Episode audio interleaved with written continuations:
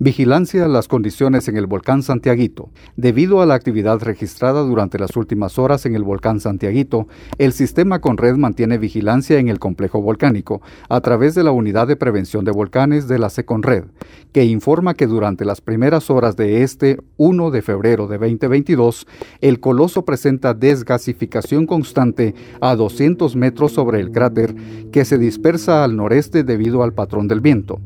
También se visualizan pequeñas avalanchas en el flanco suroeste del Domo Caliente. Adicionalmente,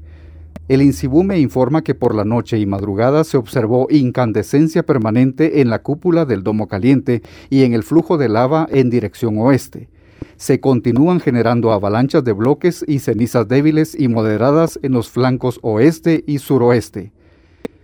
El volcán mantiene una actividad alta debido a la extrusión de lava en bloques en la cúpula del Domo Caliente en dirección oeste-suroeste y debido a lo inestable del material en el cráter, existe la posibilidad de flujos piroclásticos de moderados a fuertes, por lo que no se debe permanecer cerca ni dentro de los cauces de los ríos cercanos a las faldas del volcán.